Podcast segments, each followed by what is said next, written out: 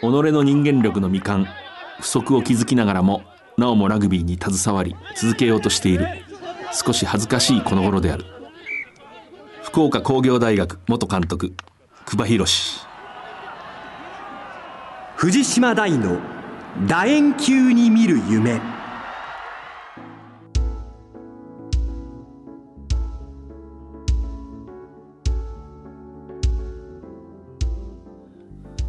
こんばんは。スポーツライターの藤島大です。1月から第1週の日曜日夜10時からラグビー情報を3回シリーズでお届けしている2回目です。今日はこの後セコムラグビー部の山賀敦選手をスタジオにお迎えする予定になっています。セコムラガッツの山賀さんは、まあ、ラグビー界で有名な芸達者であり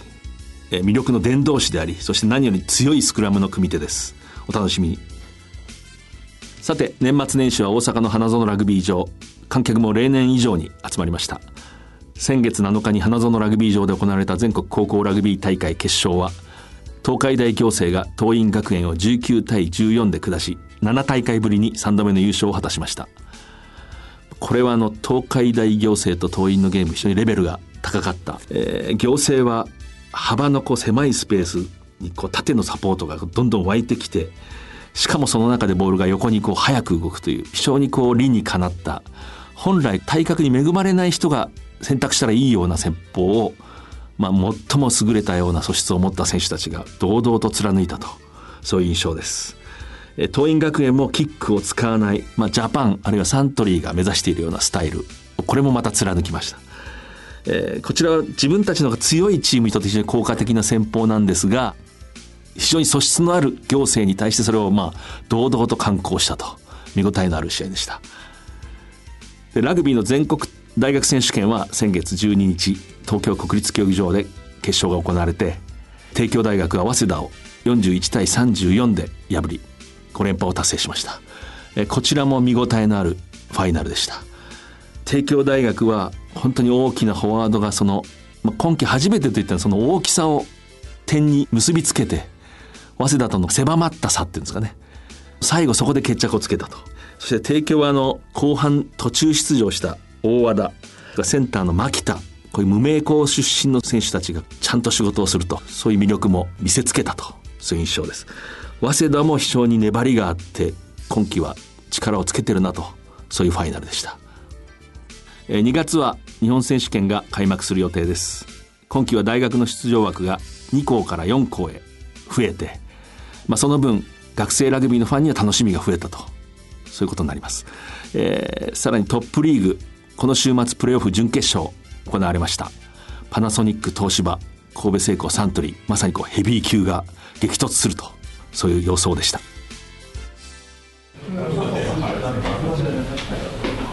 今東京秩父宮ラグビー場に来ています。この土日ラグビーのトップリーグは第2ステージの上位4チームでプレーオフ準決勝が行われました。結果をお伝えします。昨日の準決勝は第2ステージ A 組を1位通過したパナソニックが4位の東芝を55対15で圧勝して決勝に進みました、まず勝ちましたパナソニックワイルドナイツ決勝に向けた意気込みについて中島監督です。個人的に。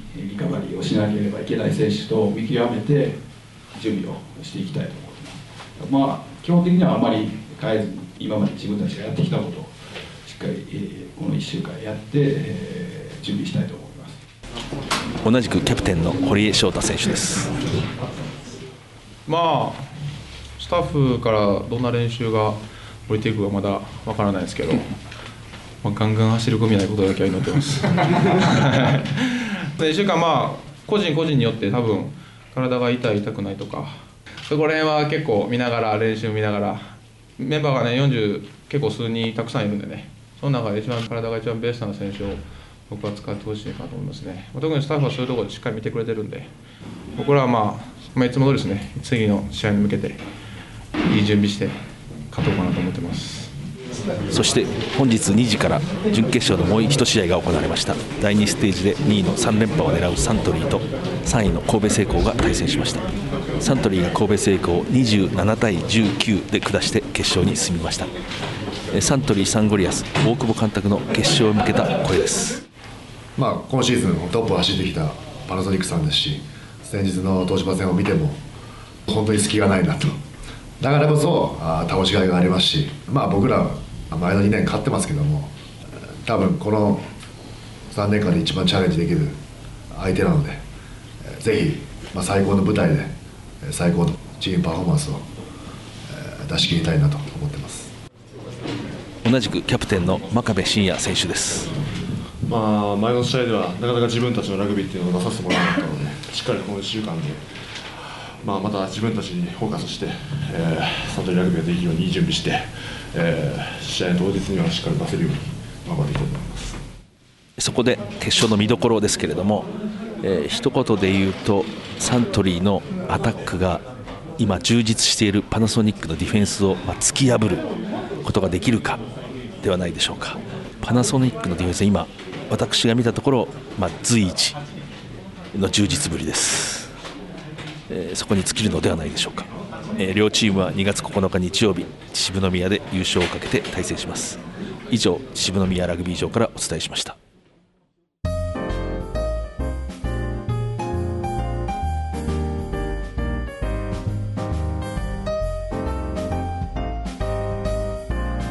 藤島大の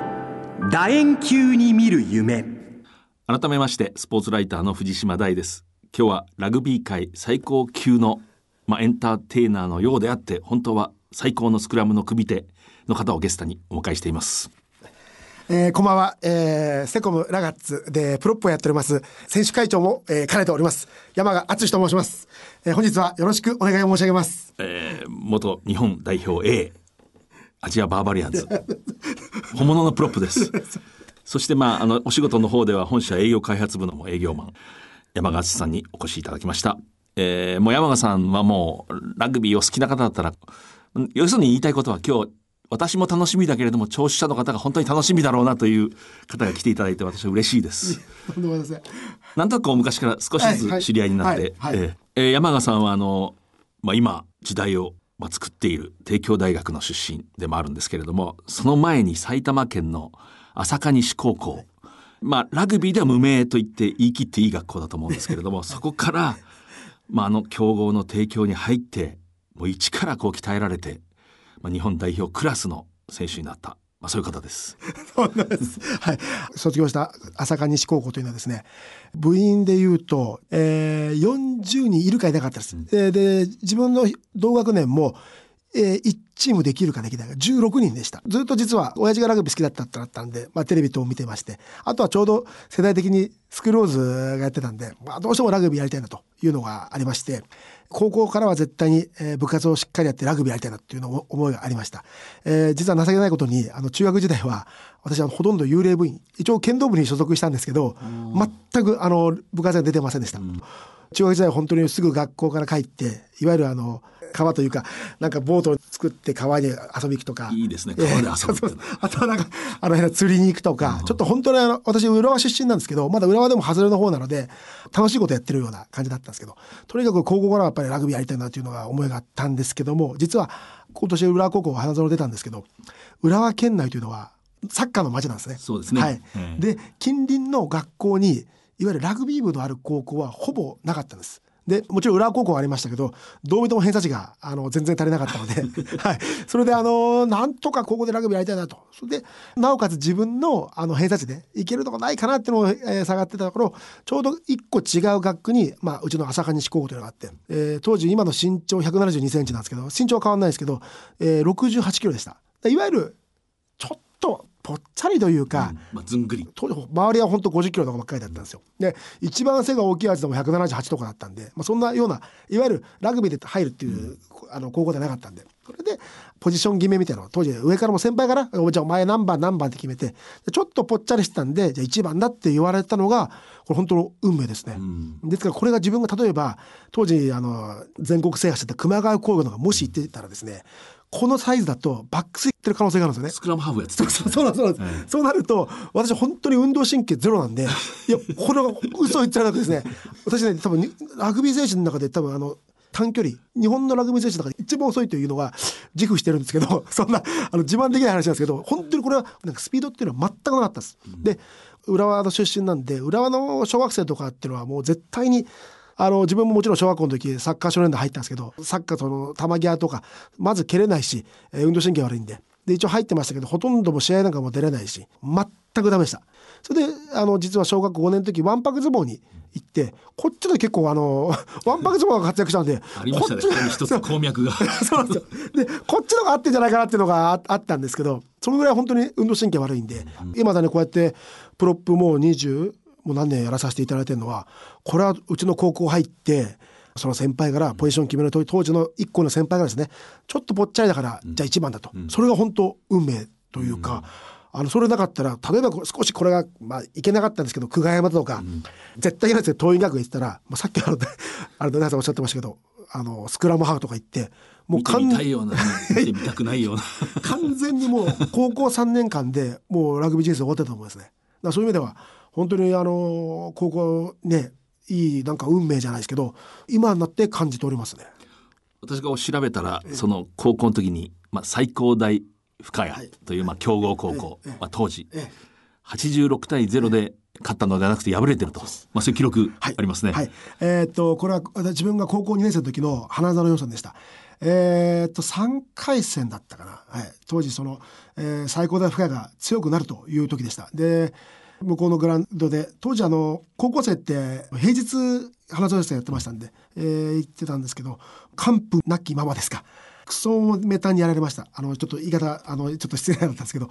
えーで、しかも、えー自分が1番で、トイメの3番の方が、えーと当時自分が高校2年生で80キロ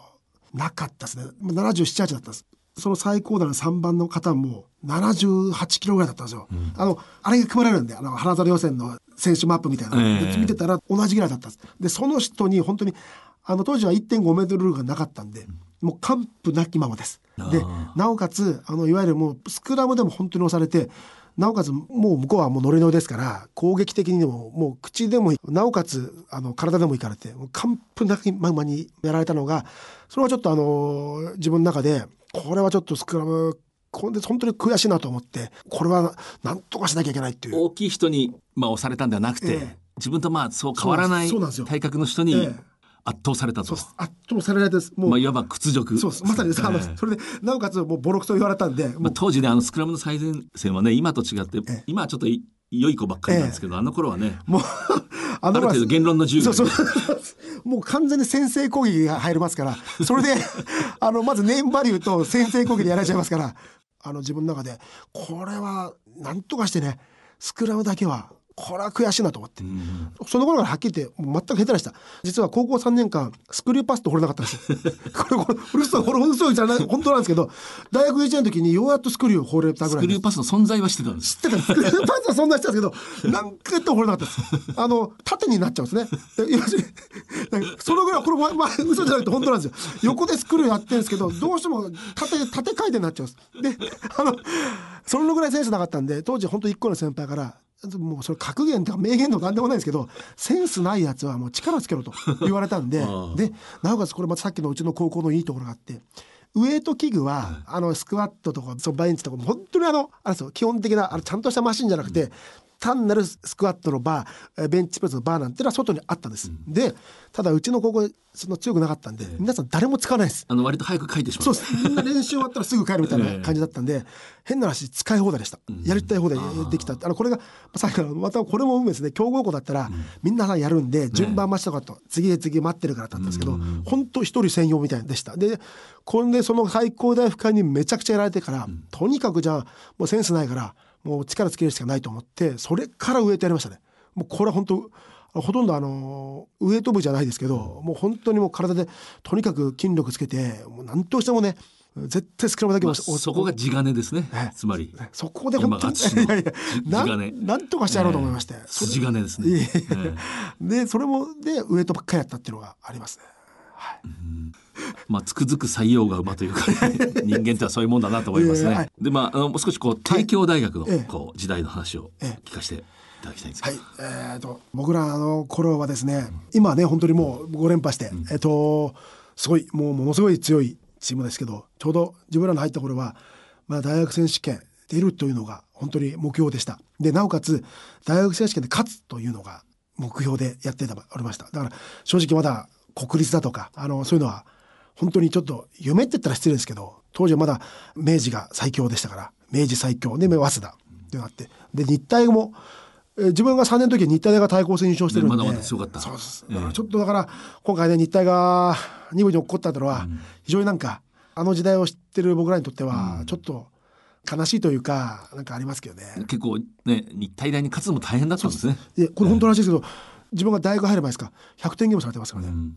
で大学2年の時に初めて日体に勝ったっていうのがあるんで、大学選手権で初めて勝ったのも、ね、自分が3年の時です。えっ、と龍谷大に勝ちましてこれが初勝利です。今を振り返るとちょっと不思議なような。そう。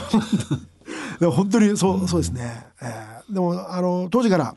当時からでもスクラムはこだわりというか提供はやっぱりやってたというか。ね、そうですね。まあ、そのまあ、重鎮というか、中核の一人。あれ、あの、いわゆるレギュラーに定着したのは何年？ところが大学3年生からですね。私も梅高大行ってきてで、まあ、見る世界が埼玉県だけだったんですね、で1年生でその集合日に入ったらカルチャーショックじゃないですけどやっぱりえ自分が見た世界が小さかったっていうのはこれ本当に気づきまして、えー自分の同期には当時優勝した伏見工業のメンバーが2人いて要するにテレビで見てたメンツがいたわけですよ。でなおかつ国学院久山が6人。で高校ジャパンもいるとわこれは違うなと。山川さん、後で紹介しますけど、選手の顔を克明に覚えてるタイプなんですよね。そうそうそうそう分かっちゃうんですよね。そうそうそうあのあそうあの時のあいつだってそうそうで私はもうラグビー選手好きなんでもうこれだっていうのがあ一方的に知ってるとああるんであこれはちょっとうわっていうのはありました正直でもちろんその大学1年の時は全くということ本当についていくのが必死だというか、あの当時もちろんフォワードの練習は当時スクラムもスクラム全部ライブでした、えほとんどあのスクラムマシンっていうのはなかったと思います、で、えー A チームがどんどんあのスクラム組むんですけど要するに他のチームは全部各コーナーで22点とかで待ってるんですね、でも本当にそのスクラムのいわゆる向こう A チームのだ大ったら失礼ですけど、ラそこライブで組むんですけど本当にもう僕らもう本当に苦しかったですね首の皮むけたりするいやもう本当あのあの土でしょ？そうそうですそうです。もう土だとむけるんですよね。土がこう汗で。そうです首にこうこびりついて。そうです。で当時の今最近の3番ってなかなか減ってきたと思うんですけど当時の3番っていうのはみんな外振りだったんですよ、思いっきりそのジャージの襟を掴んで首を 弾かれるというか。ああの山川さんが一番だったら一番の首を外側にこう強引にも持っていくんですよ腕力で。今は結構ねまっすぐっていうのがあると思うんですけど、思いっきり外っていうのがあって、本当に自分1年生の時冗談抜きで本当に首完全に取られて、いわゆるバもしバックスがついたとしたら、自分これ情けない話ですけど スタンドオフが見見えるっていうかこういうこう自分のスタンドオフが弾かれるんですよね。もうこれはきつかったです、で本当にもう何が嫌だったってスクラム練習が嫌で嫌でしょうがないです。ちょっとお恥ずかしい話ですけど俺夏合宿の時泣きましたからね。練習中に。練習中。でこれはちょっと泣いたのはちょっと辛かったのもあるんですけど、あのー、復活の先輩にですねこれ今でも覚えてます。あまりにも自分が弱すぎるんで俺が一番いるなって言われたんですよ。お前はもう出ろと、ええもうやお前もう出てろお前だったら俺が一番やったらいいなんて、まあ、ある意味屈辱的なことを言われてちょっとさすがにあの時ちょっと悔しいく悔しくもう組みながらない、まあなね、もちろん不甲斐ない自分もあるんですけど、ええまあ、当然そこでただしょんぼりしてたら今の山川さんないわけでそれでまた奮起したわけですね。そ れはウエイトトレーまニンたグ。またまあまあ正直あのウエイトトレーニングとあとただウエイトトレーニングはやっぱりもう大学生になるとみんなやるんで、あとは、ね、正直聞きまくりました。あそうかコツをですか。はい、うん。あの一歩目の方とかにどうやってやってるんですかと、ねそうするとあのどうしても自分は一人で組むっていう感覚が、ええどうしても体が小さいんであったんですね。もうそれじゃもう通用しなかったんです、だから当時自分が2年生の時の4年生なんかものすごい綺麗な、いわゆるスクラムの姿勢組んでももう本当惚れ惚れするようなこんなこと僕が言ったら本当にね生意気なんですけど本当に綺麗な姿勢でしたもう綺麗な姿勢でそれでその方にどうやって組んですかってちょっとしつこく聞きましてね。ちょうどその人ともそんなに大きくなかったんですよ、そしたら右足にね重心乗せろと、あ右に要するに寄れと。左のプロップは右の足ですね。そうそうそうそう。なんですまあ内側の足そうです。よね内に寄れと、でパックも右に絞ってけと。要するにフッカーに一人で組むなと。フッカーに寄ってけ寄ってけと。頭では分かるんですけど、なかなかできないというのが、このスクラムの中の話をするとねスクラムってのはまあアートでもあるから解剖学で心理学で ね。いやあのレスリングでもあり時々ボクシングでもあるという。あのいまだにわからないです。もう今もう今年40になりますけどちょっと教えてもらうというか、あ本当にそういうのがありますね。本当に奥が深いというか、なんでしょう完全に習得できないというのがスクラムの魅力というかこういうのがあったかとかいうのがまたありますでまあ基本的には辛いんですよね。それでプロップっていうのはま前から押されるしええ。後ろから押してくるし、ええ。まあ、自分は押すんですけれども、でだからあのプロップの人たちフロントローの人たちというのはチームの枠を超えて本当に仲がいいですよね。あのまあ本当そうそうです、ね、通行人がつるんでるのを見ると異様な光景なんですけど あのですからあのもう一回私の自分の中の持論では、もう一回組んだらもう忘れないです。うん。でも2回3回組んだらもう勝手にもう何親近感。親近感親近感湧いてきますね。あだから。ああいう感覚っていうのはねあのボクサーなんかあるって言いますけどこう、ええ。本当に戦った人は、ええ。10年後に会った時もスッとこそう。なんかうもうもうお前と俺は分かり合ってるっていう。いや本当本当に本当にそうなってます。それに近いっていうかねプロフロントローってそういう感じしますね。ええ、本当にそう、ええ。あのーありますね。で同じプロップ同士でも例えば自分3番の方しかあの1番の3番しか組まないんですけどでもまあほとんどプロップってみんなね兄弟じゃないですかみんな仲間意識強いんで神戸製鋼いた南條さんってあの、はいはい明治南條はい南條さん、一時期久保田あのコーチやられた時ですね。でたまたま自分が神田エリアで仕事をしててばったりたまたまちょっとあのローカルの喫茶店に行ったら南條さん入ってきてお互い目が合って「おおなんか小山が南條さん」みたいな握手してですね。で何やってんだみたいな10分ぐらい話して、ところで初初対面でですよねみたいな話になったんでこれこれがあるんですよ。だからなんかずお互いがね再会の握手みたいなのしてて盛り上がったんですけどよくよく話したらそういえば初めてですねみたいな話があってやっぱまあそういう意味ではもうプロップみんなそういう兄弟というか仲間今のもう究極の話ですよ、ね。いやこれこれ嘘初対面であることに途中で気づく。そうそうなんですよ。これ本当なんですよ。しばらくあでああどうもですなんて話してて。深さを今教えられたような。気そんなそんな声がありました。はいありました。ではここであのセコムラグビー部山賀敦さんからのリクエスト曲一曲お願いします。えっと ちょっとあの懐かしい曲になるんですけども、えー早見優さんの夏色のナンシー。この曲を私、えーリクエストさせていただきたいんですけどもすみません。曲の方は放送だけでお楽しみいただきました。早見優さん夏色のナンシーをお聴きいただきました、まあ、堤恭平作曲。もう私は国民栄誉賞を堤恭平にという運動を一人でやってるんですけれども、えーまあ今セコムラグビー部山賀敦さんをお迎えしてます。でなぜこの曲を、はい。えっ、と実はこの曲はですね、えっ、と毎年4月にですね、横浜で YCAC の7人制の大会がありまして、これこれうちも実は今は出てないんですけど、えー7年連続ぐらいでずっと出ておりまして。その時のもちろん私はあのセブンスの選手じゃないんですけどもチームで応援団を作ろうっていうんでお揃いの T シャツ作ってですね、えーあとはドラムだとかですねあの私の友人であの日本ハムファイターズの施設応援団のやってる者がいたので彼を呼んでトロンペット吹いてもらったりして応援団をやって、まあ、一緒に盛り上がろうというのを、えーずーっとその楽しみで毎年 YCAC をやっておりましたでトライを取った時にこの早見優さんの「夏色のナンシー」をかけて今のこ「いいじゃないイエース!」って言ってみんなであのラジカセを持ってって、あのみんなで盛り上がると。それをやってたんです。で、それで YCAC の時はトライを取れたらこの曲が流れるんで、この曲がいっぱい流れるってことはうちが勝つってことなんで。横浜のセブンズ7人制大会のまあ名物でしたよねそうそうはい。で、まあこれをやらさせていただいて。チームの応援歌がいつの間にか山賀の応援歌になってた でもあの本当に今はちょっとうち出れなくなったんですけど本当に、ね、歴史ある大会なんですけど、本当にねアルバムも楽しかったな。僕らもセセブンスもちろんラグビー面白い見てて楽しかったんですけどあの応援する方もね当時これはあの応援も毎年毎年少し改良しなきゃっていうのがあって今千葉ロッテマリーンズが野球ですごいいい応援するっていうんで,、そうですね。ええ。自分なんかちょうどオープン戦なんか自分実は勉強に行きまして 千葉ロッテの応援団にあの千葉マに行きましてあの応援の種類を教えてくれと言ったらあ声でやるじゃないですか、でそれをちょうど3月のオープン戦に聞いて4月の YCAC でやると、で試合前はノンメンバーあのセブンスのメンバー以外は応援の練習をひたすらやったっていうのがいい思い出というかもう一回だから YCAC 出たいなっていうのが、まあ、あの大会はねそういう雰囲気なんですよね。芝生の上でみんなビールを飲んで自由にこう。そうなんですです。ええ。ええ。いい雰囲気の。そうなんです。えーですから僕らとにかく声出して盛り上がるっていうのがあってちょっとあの変な話なんですけどただし選手に対して僕らも選手なんであの誹謗中傷は一切なしにしたんですね。なしにしてたんですけど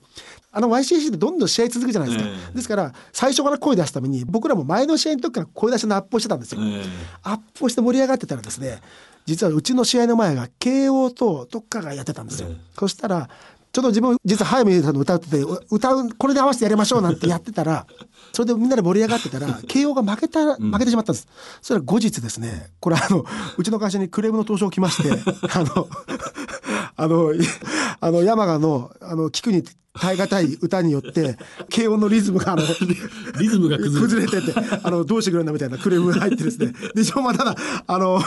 その人のそのまあフルフルネームとか住所があったら一応謝罪対応できたんですけど何年もその匿名抱いてきたんで、まあ、そんなことがあったよっていうのはこれ本当の実はこれが影響じゃないと思うんですけどこの次の年からうちなんか出れなくなってしまったんですよ。だからこれもしかもしかしたらうちの方でも辞退したのかって、まあ、どうしてもお客さんのイメージとか大事にする会社っては あるんで。いやこれでも有名な曲ですけどね、はい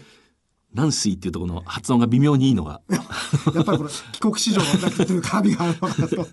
印象に残りますけれど、はい。でまあ、今現在の、まあ、山賀さんというか山賀選手ですね、まあ、先ほど今年40だと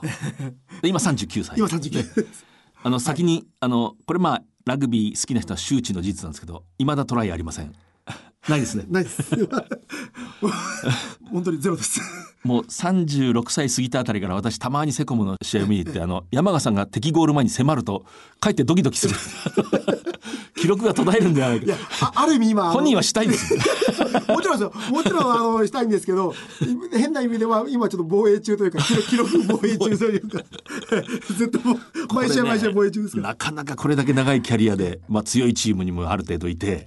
トライをしたことがないって人は、まあ、珍しいですね。よっぽどセンスないんですね 最近のねプロップの子見ててもみんなトライしてますよ。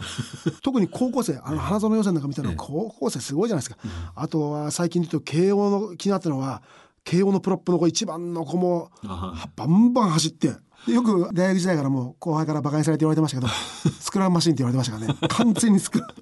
いまだにスクラムマシンをあの時代がちょっと止まっちゃってるんですけどただやっぱ取りたいっていうのはあります、でただここまでもう取れなかったんで一個だけちょっと生意気言わせてもらうと、モールのトライだけ嫌なんですよ。それで自分のとこ回ってきちゃって。あれだけやな。とといっても、まあ、必ず回ってこないんですけど、あれだけです。もうここまで、もう二十何年記録防衛中なんで、取るなら、イメージ的には、もう最低でも10メートル走りたいんです。今まででも。今かなりハードル上がりましたね今までの私、最高でもピックアンドゴールしかないんで、で、で本当にあの、突破力ってゼロなんで、ただ、あの、やっぱ、さモールのこぼれ取られたら嫌なんです。だから、イメージだと、まあ、5メートルでです。5メートル走って、なおかつ1対1、フルバックと1対1になって、イメージはフルバックに当たるんじゃなく、パスダミしたいんですよ。あパスダミして、完全に振られ、あの、ーかなり詳細で具体的にイメージができてますね。あのうちフィフィジアン結構いたんで、ええ。フィジー人のパスダミ大大きいパスダミあれにして引っかかってトライっていうのをイメージあるんですけど まあ正直ねもう多分無理じゃないかっていうのは あるんですけど。もあれもしね仮にスクラムトライを勘定したらああるでしょ？あれはスクラムタイムはねありますね。ね、これも山川さんがいるからまさにできるようなところもあるし、いやいやいやそでも、ええ。ええそんなそんなこと全くないですけどあのそれはありますけどまあ全くないんで。今面白い話をしてる人はスクラムがものすごく強い人なんでこれだけは全然全然全然まあ、強いというかこう技術があるんですねスキル。いやーそんなそんなことないです。経験と。もう全然。はいそれでまああのセコムラグビー部、はいかつてまあトップリーグにまあいました、はい。で2009年の2月にまあ、我々も驚きでしたけども、ええ。突然まあいわゆる強化を、はい。まあ縮小するというか実質的にまあ、い。わゆる本格的な強化をやめるっていう、でい普通のクラブになったんですね、はい。会社のまあ同好会的な、はい。まあまあ、それから数年経って、ええ。でかなり大変ですよねあれ仕事終わって各地から集まってきて狭山のグラウンドに。はい。ええ。ええ、あの本当にさっきあの2009年の時は本当にはまああの衝撃、企業スポーツの強化中止とか縮小っていうのは、まさかという、まあ、変なしあのいろんなアイスホッケーとか野球とか見てて、正直他人事だったんです。まさか当事者になるとちょっとやっぱり慣れと思ってなかったんで正直ちょっといろいろ思う時はあありましたけど、ただあのもう2009年が経ってみてあるいは2014年ですかなんですけど今までのラグビー人生の中で一番思い出に残ってるっていうのはやっぱ2009年のシーズンですね、そのシーズンですか。やっぱりあの本当にある意味ものすごい本当に感謝してます。あのこれがなかったら、あの自分の多分今でも大した人間じゃないんですけどあと大した今でもふざけた人間ですけど本当にこのに この1年なかったら本当にあの正直本当にいい経験させていただき強化クラブの時はみんなその狭山にいいグラウンドがあって、まあ、比較的そこに通いやすいところの職場に配属されて時間も融通が効いて練習も割と早い時間からできて食事も温かい食事が用意されていて非常にいい条件だったんですね。でむしろ再退者のために土日は休みだったり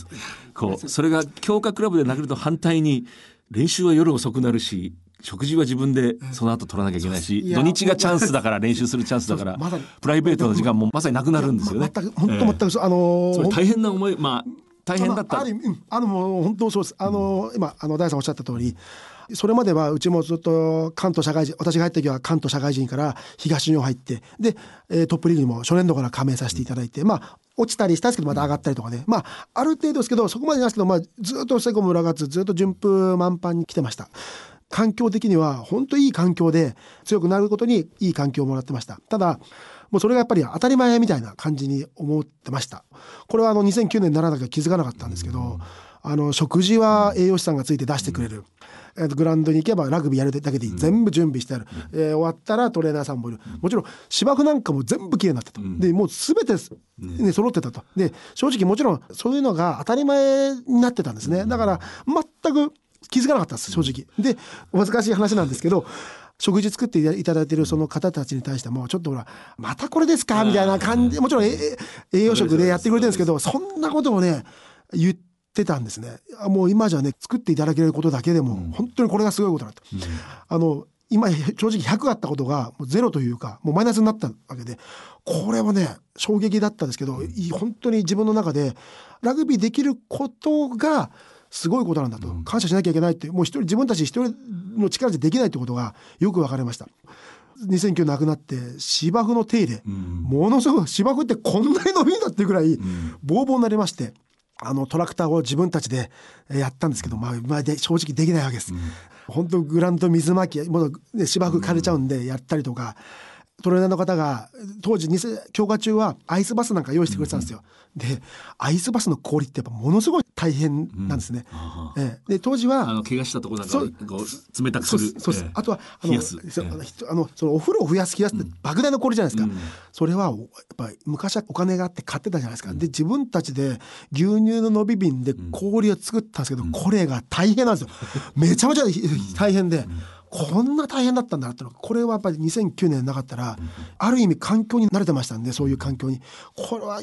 今思うと本当にいい経験させていただいて逆にあのある意味会社には感謝してますねこれは。本当に。あのちょっとこう現代人が戦前の生活を味わったみたいな感じ。普通の人だとできない体験ですよね、ええその本当にあの当たり前と思ったことが突然当たり前でなくなると。であの当時あの今日大の加藤さんがヘッドコーチやられた時に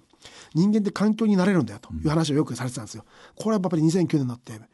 完全に分かりましたね。あこういうことだったんだ、えー。まあそのなんとかいわば厳しい環境は良かったねって他人は簡単に言えないですけれども まあなんていうか人間の幅はなんて広がるというかあの深みが出るっていうのは確かでしょうねでも、あの全部手作りでやりましたんで、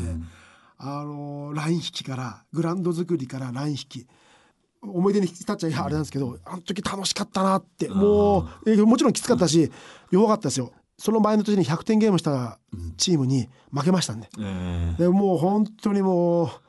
勝てなかったですね。もう負けても悔しくて勝ってもリーグ戦全敗した、リーグ戦全敗したんですけど順位決定戦で勝ったんですよ、勝った時のねあの喜びっていうのはね、あの今までトップリーグで勝った時とか、えーもうもうもちろん良かったですけどやっぱり2009年が自分の中では全て自分たちでやったっていうのがあって思い出に残ってますね。勝。手泣き負けて泣くというまあさぞさぞや泣いたんじゃないですか。いや本当にあの2009年度は。あの時もね30もう5ぐらい56でしたけど情けないぐらい泣いてました。あの時は本当にねいいでも経験私もまあその翌年度なんかこの強化から撤退した後こう試合を何試合か、まあ、見ましたけれども、セコムの感動するんですよねこれ本当に、あの強いか弱いかったら昔の方が強かったんだろうけれども感動するんですね。こうタックルがすごいし、あここにこう見事な人間たちがいるっていうような感じのする。だからやっぱりプレーしてる人も何かそういう感激をこう胸に秘めて試合をしてるから伝わるのかなと思いましたけどね、えー面白いんですよね今セコムの試合。あの今うちのチームコンセプトが、まあね、熱源というのを作ってまして、まあ、とにかく、まあ、もちろん勝たなきゃいけないんですけど、まあ、熱を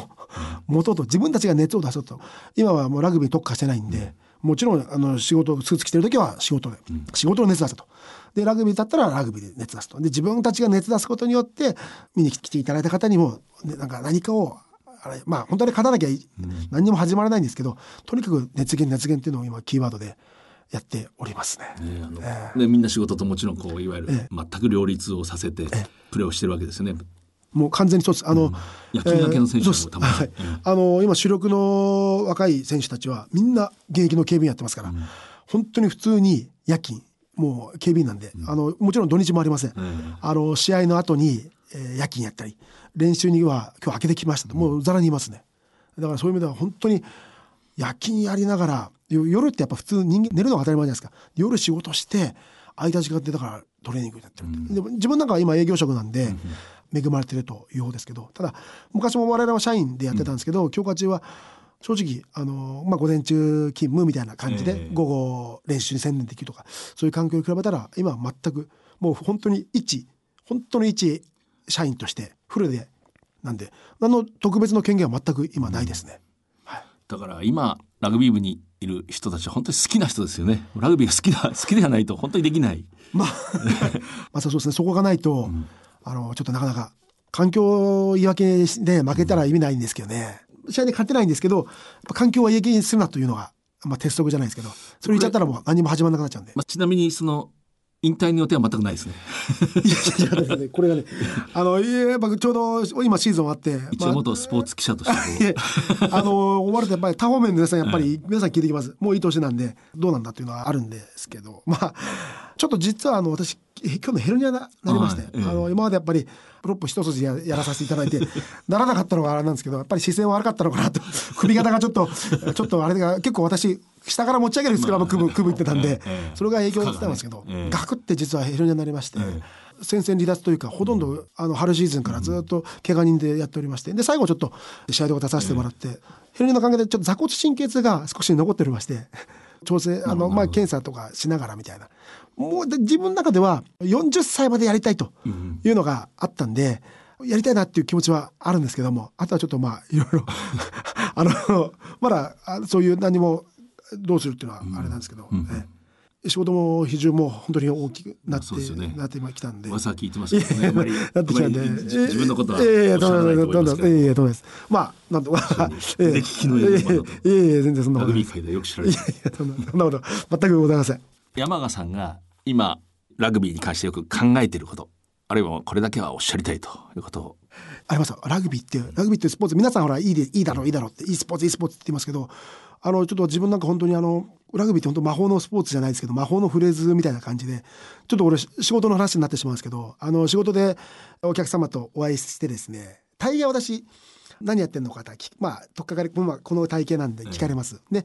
あのまあ実はラグビーやってますみたいな話をするとですねラグビーというフレーズで今まで実は最初の挨拶とか評判ではものすごいちょっと厳しい方だよっていう、ちょっととっつきにくい方だよっていう前日者から引き継ぎの時とかですか、ちょっと厳しい方だよなんて言われてたんですけど「あ山さん何やってんの？ラグビー。あ何？なんかスポーツやってます?」なんてやっぱり絶対言われるんですよ。で柔道とか言われるんですけど「私ラグビーです」って言うと実はラグビー好きな方とかもしくは高校時代やってた方とか少しでもやった方はもうその言葉だけでもう完全にちょっと距離がギュッと急接近するんですね、だからこれは多分間違ってるかもしれないですけどこれラグビーだけだと。思うそう思いますね。ば私は海外に出張するとよく酒場で同じような経験ありますね、ラグビーやってると途端にあれがねやっぱりラグビーで死ぬほど練習したよっていうとなんか分かり合えるじゃないですか。いや多分本当に他のスポーツをいやヒヒギとかヒヒギでしたひあのちょっとけそういうそういうこと全くないんですけどラグビーだけなんですだから本当にラグビーやってたラグビーですってななるとこれがもうままあたまたまその方がラグビー好きとかラグビー経験者であればギュッと近づくんですよね。だからこれがねね。一回だけじゃなかったんですよ、ええ。だからねこれって本当魔法のねスポーツというか魔法のフレーズって勝手に思ってるんですけど、うん。だからもうあのもちろん私ラグビーやってるんでバンバン言いまあの必ずもう言いまくって言いまくるんですけど、その言葉だけであの、まあ、契約につながるというか ちょっとあの仕事的にやらしい話なんですけどあの本当にそれはありますね。もう本当にあの実は昨日お会いした方は明治出身の方でした。え。ええ。で私の4つ上だ。から本木さんと同じえ同じ時代の方です。その方は、えっと、明治のラグビー部じゃないんですけどもう明治のラグビーが大好き、もうこれだけでちょこちょこそれでメールとあの、まあ、お会いした話になって。そしたら防犯カメラだっていう話になっちゃってますね。本当それだけ本当ラグビーのおかげですね。成立ですね。昨日も実はあの私ちょっとカメラのその専門的な価格の調整ができなかったんでその方ずっと話したらあのもう2時間ぐらいずっと立ち会ってたんですけど、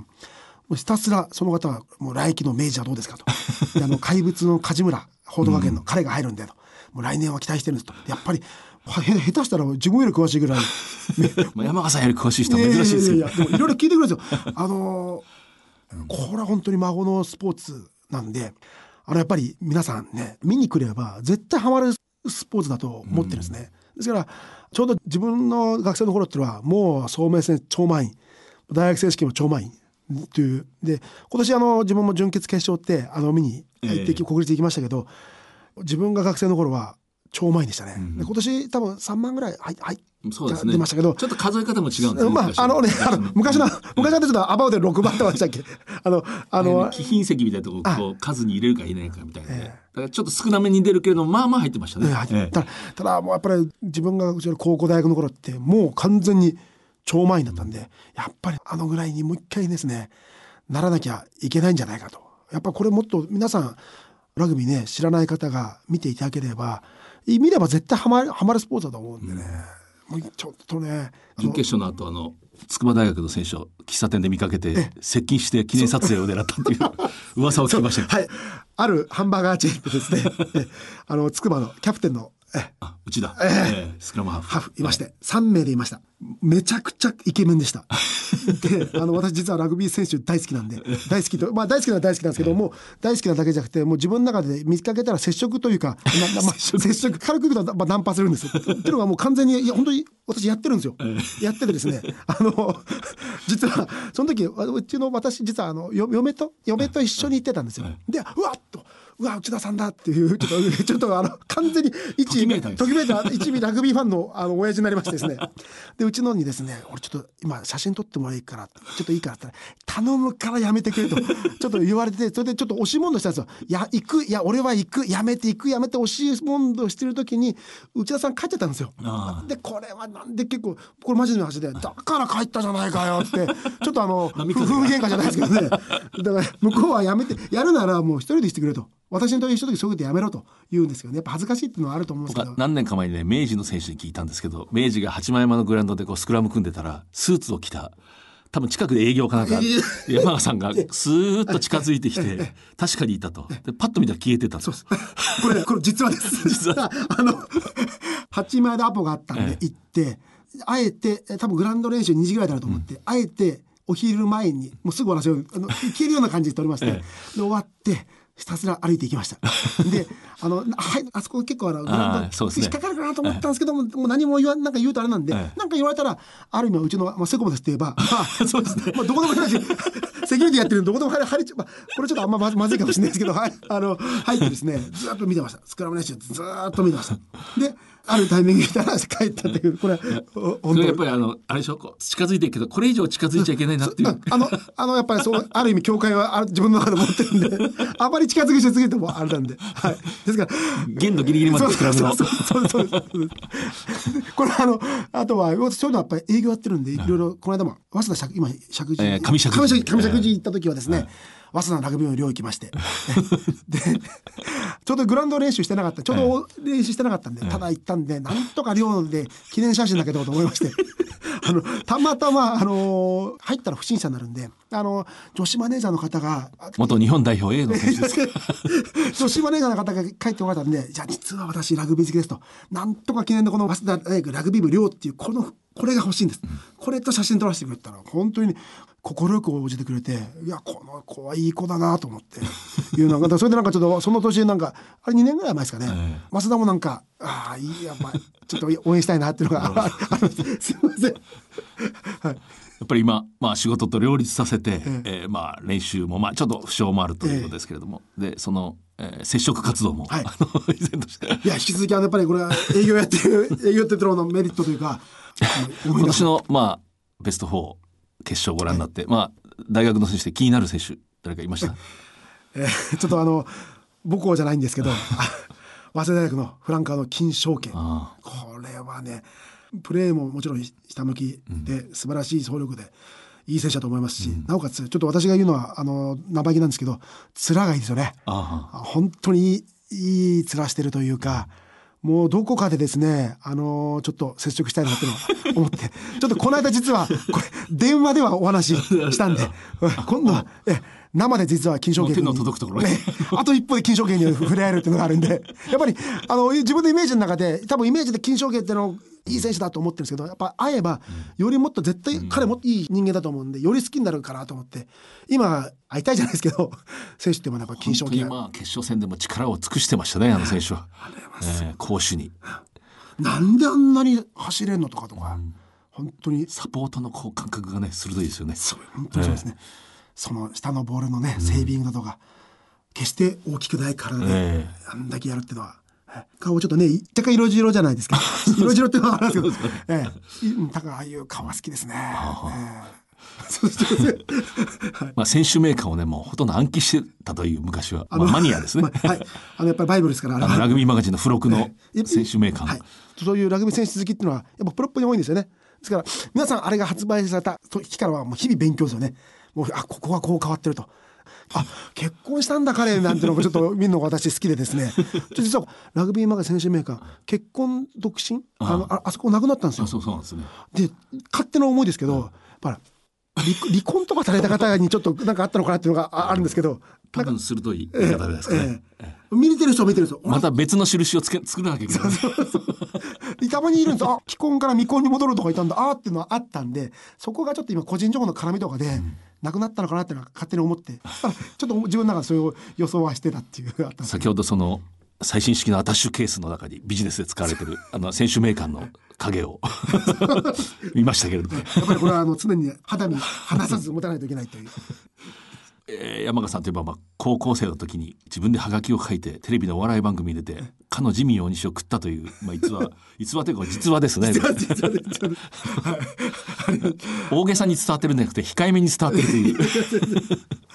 あのちょっと道を進んだ道が間違ったかもしれないですけど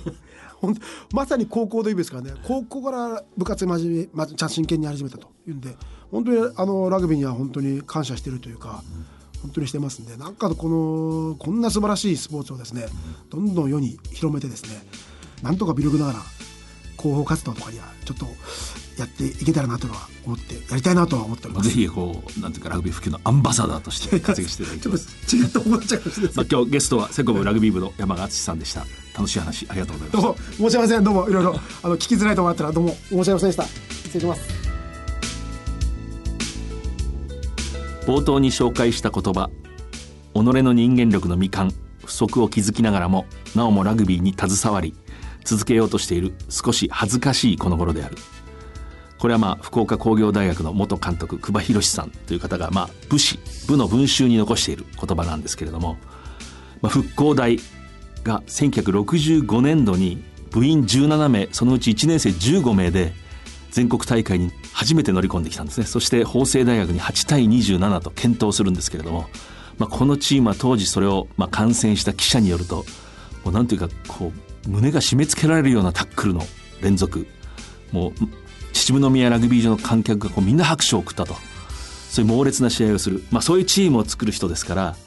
この久保さんという方は当然その、まあ、明治大学の OB なんですけど、まあ、いわゆる猛将猛烈な指導者であるわけです。さぞや激しかっただろう厳しかっただろうと想像できますしかしこの言葉はその前段にはラグビーとは恐ろしいスポーツだとふと思うというようなこう文章があって要するに自分の人格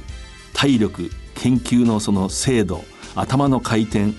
そういう人間性が総合されたものを人前にさらすんだと臆面もなくさらして相手と比較して優劣の判定が決まってくるとなんと恐ろしくて恥ずかしいことだろうっていうようなこう文章なんですね。でまあ自分の人間力がまだ未完である。その不足を築きながらもなおラグビーに携わり続けようとしていると。これ最後は好きなんですね。少し恥ずかしいこの頃である。そういう猛烈な指導者なのに心の中に何ていうか控えめな少しこう繊細な何かそういうこう非常に良質な何か塊みたいなのがあってそれがこの文にこう現れてる。まさに文は人なりとそういう感じがします。やはりスポーツの魅力ラグビーの魅力ってのはその恐ろしさを知るってことですね。佐藤忠夫さんという、まあ、戦後秋田工業のもう黄金時代を築いた名指導者がいましたけれどもこの人もモットーは戦々恐々と言ってましたね。崇高なまでの恐れを私はラグビーに抱いてるんだと。その恐れわななく気持ちが足りないっていうのは非常に恐ろしいことだと。それはラグビー選手だけではなくて若者にとって恐ろしいことだという文章を残しておられます。私はこうラグビーの武田けしさの裏にあるこういう怯えるような気持ちだとか少しそういうことを人前で、まあ、堂々と観光していくことに照れる気持ち。ここが美しいと思ってこの言葉大好きなんですね。もうその冒頭の言葉。少し恥ずかしいこの頃である。なんと美しい言葉なんでしょう。最後にこの番組は放送の翌日オンデマンドとポッドキャストでも配信します。ラジオ日経のこの番組のウェブサイトからは番組のご感想などをお送りいただけます。次回は3月2日夜10時放送です。今月のエンディング曲1965年の日本テレビ系のドラマ「青春とは何だ」の挿入歌布施明貴様と俺を聞きながらお別れです、えーそれではまた藤島大でした。